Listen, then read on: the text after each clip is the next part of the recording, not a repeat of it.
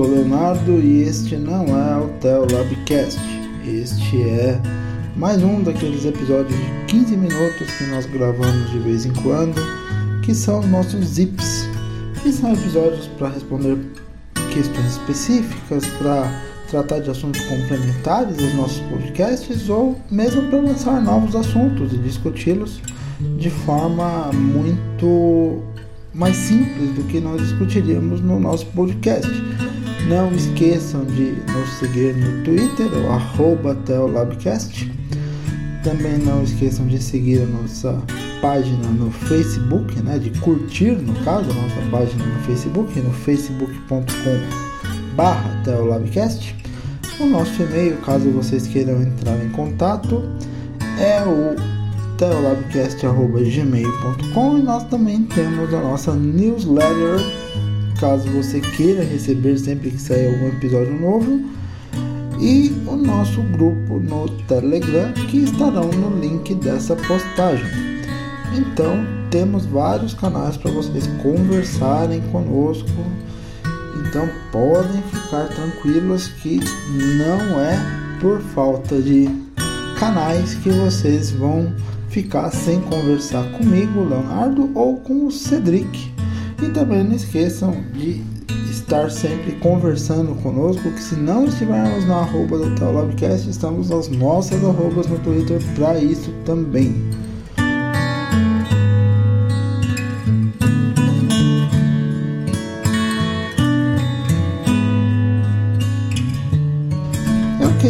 Conversar hoje sobre uma questão que um amigo nosso no Twitter, o Fernando Rocha, ele lançou para várias pessoas ontem à noite. O Fernando Rocha ele é estudante de ciências da religião e ele lançou uma pergunta que é muito interessante, que é, quando eu vi a pergunta eu pensei, poxa, não vai dar para responder isso em poucos tweets.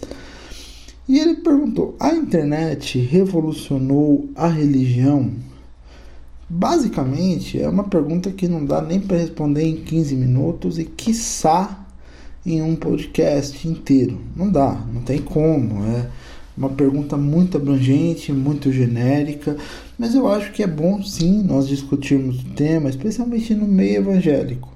Quando a gente fala a religião em geral, a gente pensa na internet, assim, isso vai, vai além do, do, do meio cristão, vai além de uma religião específica, a gente pensa na internet como uma forma de você estar tá tendo uma outra ferramenta para amplificar o alcance religioso.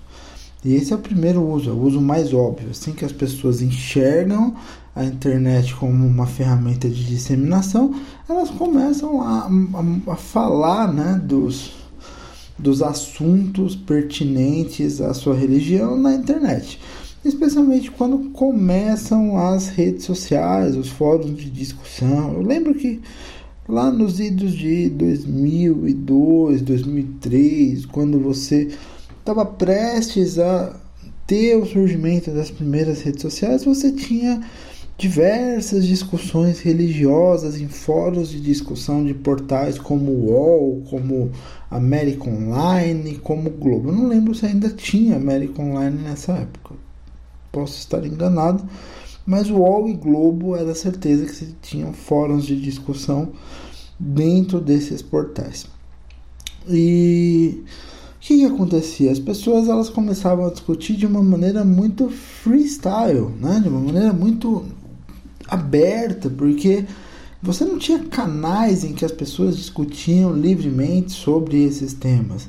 Então começaram a discutir coisas estilo: ah, você acredita em Deus? Poxa, mas por que que você acredita ou não acredita em Deus? E daí as pessoas elas começavam a contar experiências totalmente pessoais, coisas totalmente próprias delas. E a partir daí os canais eles foram as ferra os ferramentais eles foram se desenvolvendo. Pouco depois surgiu o Orkut enquanto rede social e daí depois veio o Facebook e depois Twitter e outras redes sociais e começaram a, a se desenvolver outras formas também, né? Então, a, querendo ou não, você teve uma rede de blogueiros se formando, não uma rede em si, mas pessoas que queriam escrever sobre um determinado tema.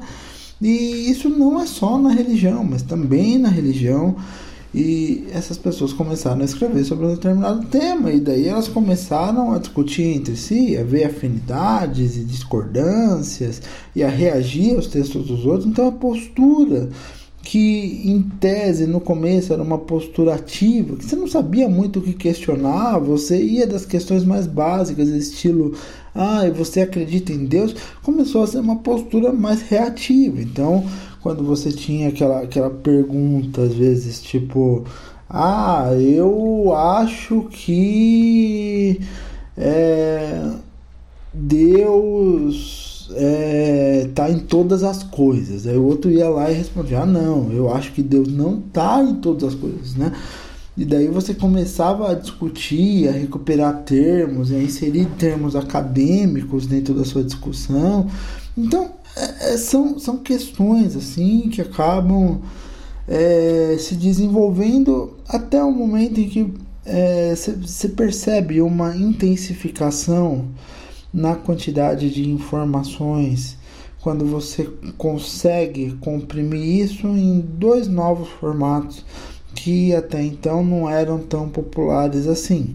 O YouTube a gente assim é, considera totalmente desnecessário falar o quanto o YouTube foi revolucionário no sentido de fornecer às pessoas um novo canal para produção de conteúdo. Então, o YouTube, no, no que se refere a, a conteúdo em vídeo e junto com é, as outras é, ferramentas de divulgação de vídeos, revolucionou totalmente. E é inegável a gente falar que em vídeo você tem muito mais intensidade de informação no mesmo período. Então, enquanto uma pessoa lê um texto em 10 minutos, esse texto que eventualmente seria lido em 10 minutos, que você demora às vezes mais de uma hora escrevendo esse texto, você pode falar ele em 10 minutos. Então há um grande ganho. Você produz muito mais informação e o outro formato, além do vídeo, é o áudio, que sempre foi muito popular, porque é um formato que é, permite que você use esse formato enquanto está fazendo outras coisas. Então, você teve uma intensificação ah, da quantidade de informações que você recebe. Então, é uma escala progressiva, né? Você tem a internet como ferramenta e essa ferramenta tem como é, princípios fazer três coisas. Quais são as três coisas? Amplificar a capacidade de informação que você produz e recebe, organizar essa, essas informações que você produz e recebe em formatos minimamente razoáveis para sua cognição, para sua mente e finalmente tornar mais dinâmicas essas relações. Então você pode estar tá produzindo e recebendo informação muito mais rápido. Você pode às vezes é, ter interações em tempo real, você pode estar é, tá produzindo um áudio ou um vídeo e daí no meio dessa produção você recebe um comentário via Twitter e você vai lá e opa, eu vou aqui direcionar de outra forma. Então assim, é, é, essas ferramentas elas trouxeram um, uma amplificação, uma organização, uma dinamização muito grande e na, na questão da religião em específico, o que, que aconteceu? Aconteceram dois movimentos distintos. Qual que é o movimento distinto? Primeiro é amplificação, organização e essa dinamização, essa mudança na dinâmica para fora.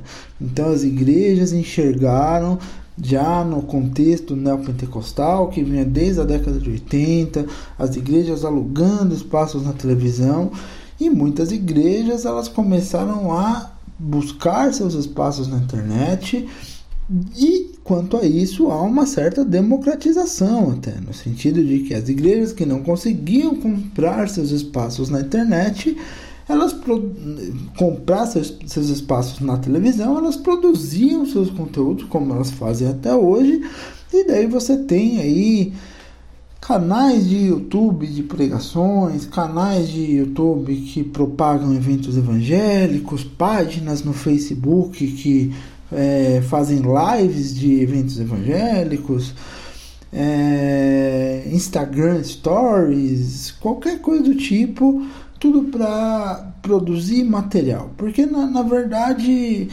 as igrejas elas têm, um, é, principalmente dentro do neopentecostalismo, essa visão muito prosélita, né, de que nós precisamos divulgar a mensagem e elas começaram a ver essa história de, ai meu Deus, agora a internet é mais uma ferramenta para a gente divulgar a mesma mensagem. E lá foram eles. E por outro lado, a organização em redes e a existência de diversas redes fez com que pessoas que não exatamente estavam felizes com a existência daquele establishment interno às igrejas formassem grupos, inclusive de contestação. Por outro lado, também surgiram grupos de afirmação dos preceitos defendidos por líderes dentro da igreja. Então, ao mesmo tempo que você tem grupos mais contestadores, grupos que questionam, e, de alguma maneira, a gente até está inserida nessa história de questionar o status quo evangélico e o que as pessoas julgam ser o, a visão do evangélico para a sociedade. Existem grupos, sim, que é, pegam e tentam reafirmar esse status quo, tentam intimidar quem é contra, tentam pegar e falar: Poxa vida, agora a gente vai pegar e vai reafirmar isso, vai criar uma, uma coisa contingencial aqui, uma coisa homogênea e não vai permitir vozes dissonantes. Só que isso gera um terceiro fenômeno, né? Essa coisa de você ter vozes dissonantes ao mesmo tempo que você tem um forte proselitismo da igreja para fora e você tem conflitos não resolvidos, gera uma terceira massa. Qual que é essa terceira massa? É uma massa de pessoas que é, vive o evangelho ou vive a religião, porque isso acontece em outra religião, em outras religiões, de maneira não presencial. E o que, que acontece?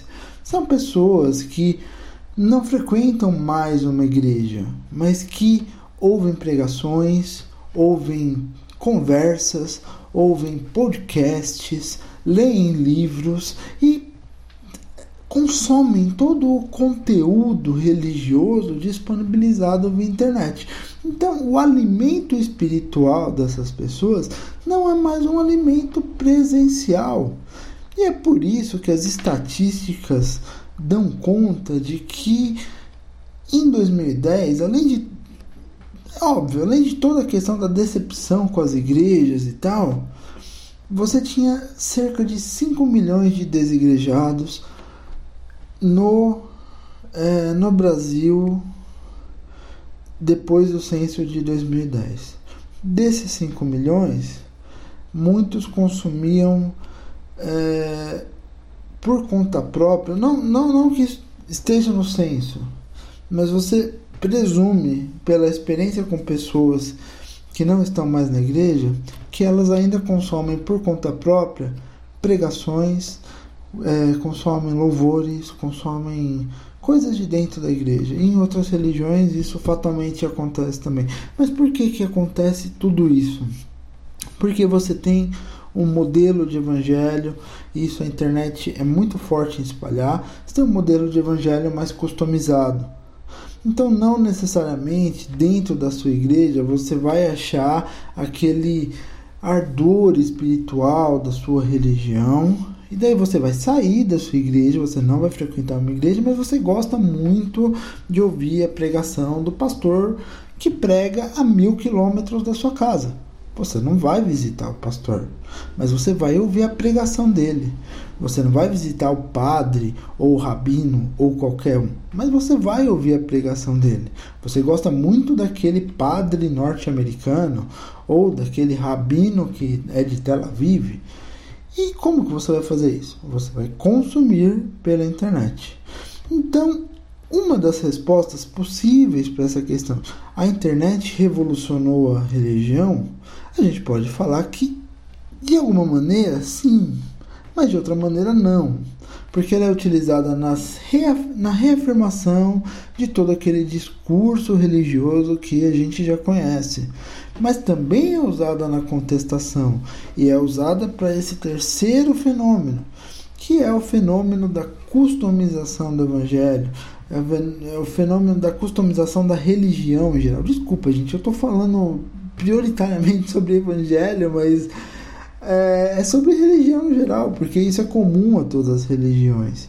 Então as, as informações elas estão cada vez mais amplificadas, elas se organizam para que a gente possa captar as informações certas, elas estão mais dinamizadas também para que a nossa dinâmica de relacionamento com essas informações mude. Então você passa a ter carinho por pastores que estão a 2 mil quilômetros de distância de você, a 10 mil quilômetros de distância de você, e por líderes que estão longe de você. Então o que, que vai acontecer? Você vai pegar e vai mudar a sua relação com o Evangelho, tendo muitas vezes uma relação não presencial que se não é complementar a sua relação presencial na igreja, é uma relação que te diz respeito a toda a sua vida espiritual. Ok? Então, esse foi mais um Teolabcast ponto zip, não foi o Teolabcast como conhecemos. Foi um prazer conversar com vocês, é sempre um prazer. Que Deus abençoe a todos nós. Amém.